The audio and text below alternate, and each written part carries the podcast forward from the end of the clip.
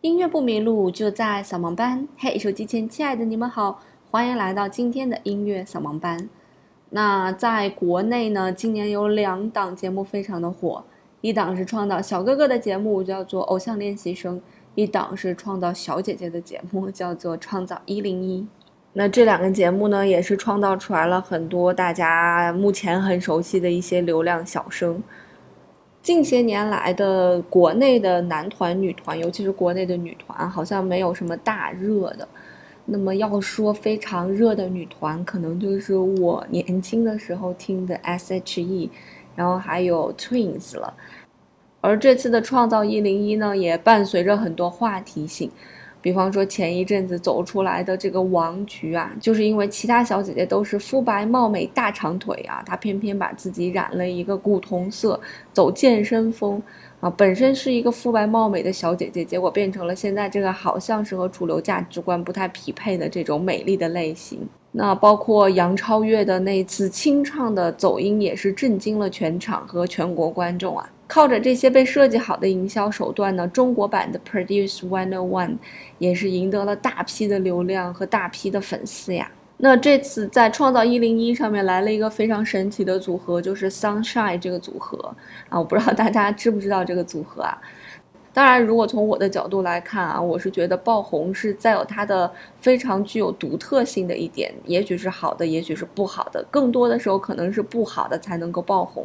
比方说前一阵子在快手上面忽然爆火起来的嘟嘟姐啊，如果大家不知道，可以去搜一下嘟嘟姐的长相，会让你想起来当年的凤姐。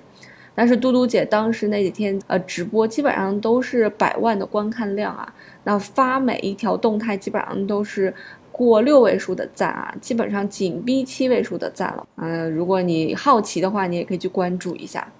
那么 Sunshine Girl 呢，原先是五个女孩，这五个女孩和我们所谓的女团一点嘎都不搭。那这个 Sunshine 这个女子组合呢，其实跟嘟嘟姐是有点像啊。这五个女孩呢，虽然说其貌不扬，好像对她们不太尊重啊，但是从大众的角度来讲呢，这五个女孩确实长得不怎么好看，而且。呃，经纪公司给她的包装呢也是非常土的包装，拍的艺术照呢基本上属于八九十年代流行的那种女子艺术照啊。由于这个奇特的包装和奇特的营销，让 Sunshine 在当时一个月的时间啊，真的是爆火于网络，啊，大家基本上都知道 Sunshine。那么随后，临摹 Sunshine 呢又有另外一个公司啊，创造了一个女子组合叫 Moonlight。据知情人士讲啊，Moonlight 和 Sunshine 是两个公司创造的。那 Moonlight 完全是在模仿 Sunshine，可是对于爆红这件事情是根本没有办法模仿的。借助流量去炒作，有的时候也是很尴尬。如果你没有自身的一个极强的特点的话，借助流量炒作，呃，后续的流量引入也是没有办法导入的。那 Sunshine 这次参加这个制造一零一呢，也跟所有的小姐姐都不一样。所有其他的小姐姐基本上都是浓妆艳抹啊，基本上都是肤白貌美、大长腿。嗯，很多都是靠着青春来取胜的，而这个桑晒组合的小姐姐们呢，纯粹就是素颜啊，校服很朴素的就来到了 Produce One o One，估计也是节目组的一个设计吧。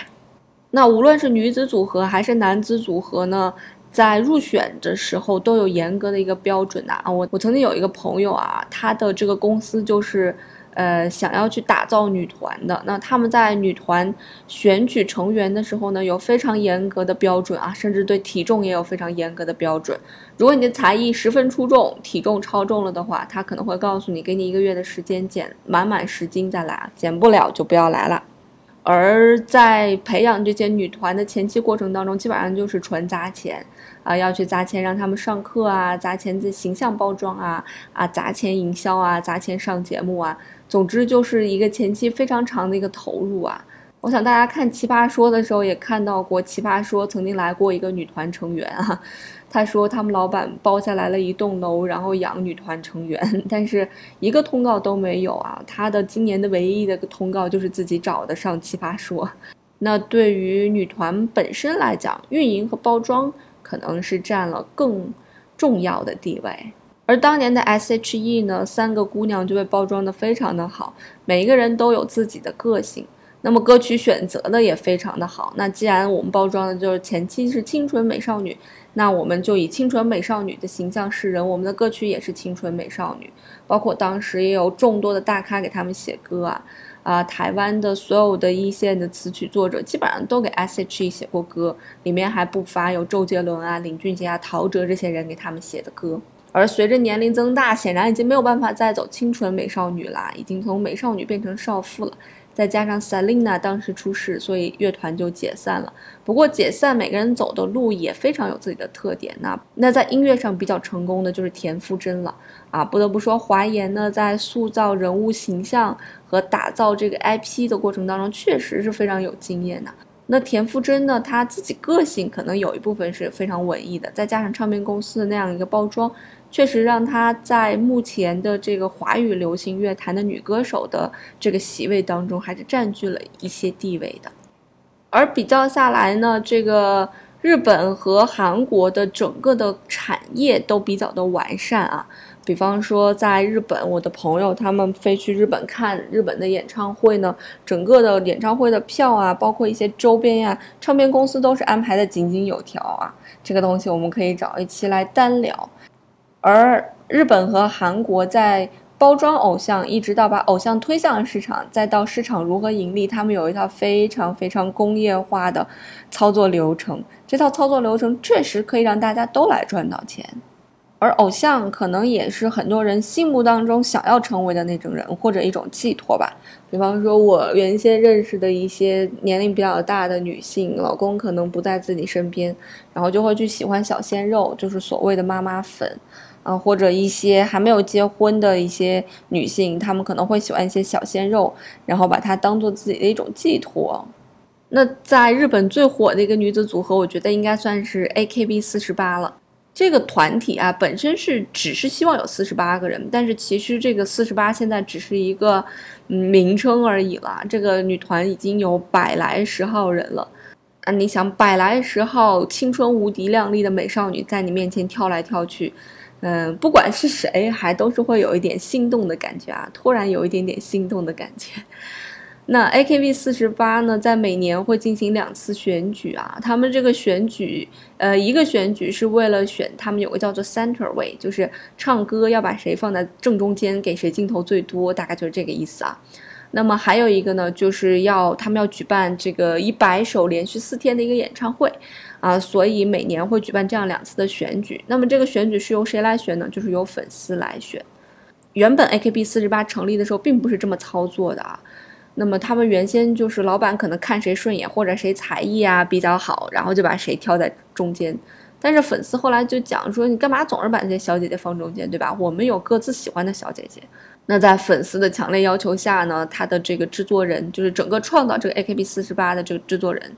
啊，邱元康一个大叔就说：“那 OK 啊，那你们就选喽，就把这个投票权交给了民众，大多数都是宅男了。所以你看，现在很多偶像栏目基本上也都是靠大家来选出来的，你们自己选出来你们自己的偶像。那我觉得 AKB 四十八呢有一个理念非常好，它叫做养成式偶像。什么叫做养成式偶像呢？这种偶像并不是说高高在上你够不着的，它是伴随在你身边的这样一个形象。”那随着社交媒体的变得越来越发达，其实就在你身边，这个东西是完全可以做到的。而且因为有了微博、抖音这些东西，你现在也会觉得偶像确实就是在你身边。所以他当时的一个理念就是能让歌迷看见偶像的成长，与他们一起成长啊，就是能接触到的偶像。那也是这样一个理念的产生的，让 AKB 四十八在日本火的不要不要的。那为了践行这个你身边的偶像的这个概念啊，AKB 四十八有一个特别有特点的一个活动，叫做握手会。那如果我是 AKB 四十八的粉，我可以透过购买他们的唱片或者写真啊，然后参加演唱会呀，或者剧场举办的一些活动，然后拿到这个参加券啊。那拿到参加券，我就可以面对面的握手了。那对于很多宅男来讲，拿到这种握手会的入场券，真的是令人很激动的一件事情。那 AKB 四十八里面也有一些比较强制的一些嗯规则啊，比方说就是不允许谈恋爱啊，有的成员甚至因为谈恋爱被迫退出或者剃光头给歌迷道歉。那就是因为这些偶像呢有了粉丝的这种支持，那么也就使它变成了一个产业。那这个产业呢好像被叫做应援，这种应援其实是非常有商业价值的啊。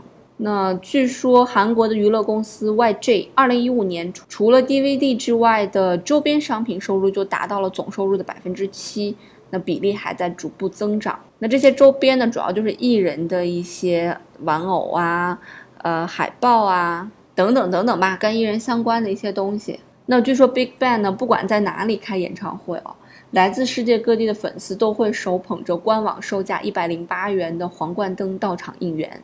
所以几千人的歌迷会，几万人的歌迷会，每个人如果都捧着一个一百零八元的这个皇冠灯，你可以算一下是有多少钱。那这个应援呢，有的时候钱是被公司赚到了啊，有的时候真的是艺人也是收获颇丰。很多明星的粉丝应援会啊，真的是相当土豪了。曾经就有日本歌迷啊，为张艺兴买下来一颗麒麟座的星星，并且命名为 EXO-LAY。那在国内比较疯狂的粉，应该就是 TFBOYS 的粉了。他们整个的运营也是 copy 的一个日本的模式啊，所以他们的粉是相当的活跃的。那 TFBOYS 的粉呢，将这个摩天轮、公交车、咖啡馆、地铁站、飞机场能够扩大偶像影响力的场所呢，啊，都贴上偶像的这个海报，或者放他们的视频，或者在生日的时候给他们送各式各样的你你能想到和你想不到的礼物。机场的四十五条中国国内航线印制了十万张王源生日专属登机牌，然后发放。不仅如此，粉丝更希望王源能被全世界看见，因此也包下了台北和首尔的公车及电子宣传看板来进行宣传，还十分霸气的让王源的脸出现在了纽约时代广场的 LED 屏幕上。那易烊千玺的生日呢？粉丝为他准备了。各式各样的这个名牌潮牌的衣服、首饰、吉他、架子鼓啊，还在北京为他买下了一栋以他出生日期特别定制的幺幺二八号十度彩虹观湖别墅送给他。那据说他们还给偶像送了这个环游世界的终身有效、横跨各大洲的环球旅行机票。粉丝很贴心的写了一些话呀，只是简单希望为了看到最好的风景，你不用走得太远太累。只是简单希望你每天一回到家就可以舒服的倒头就睡。你曾说想要周游世界，我将这个梦想兑现成一段段航线，风景明媚，人情温暖，最好的时光在路上。想你遇见世界，遇见诗与远方。那这些都是小巫见大巫啊！九月二十一日，TFBOYS 王俊凯十八岁生日的时候，为庆祝偶像的生日。粉丝们在南纬六十度的地方选中了十八颗星星，并拼成了王俊凯名字的首字母缩写 WJK。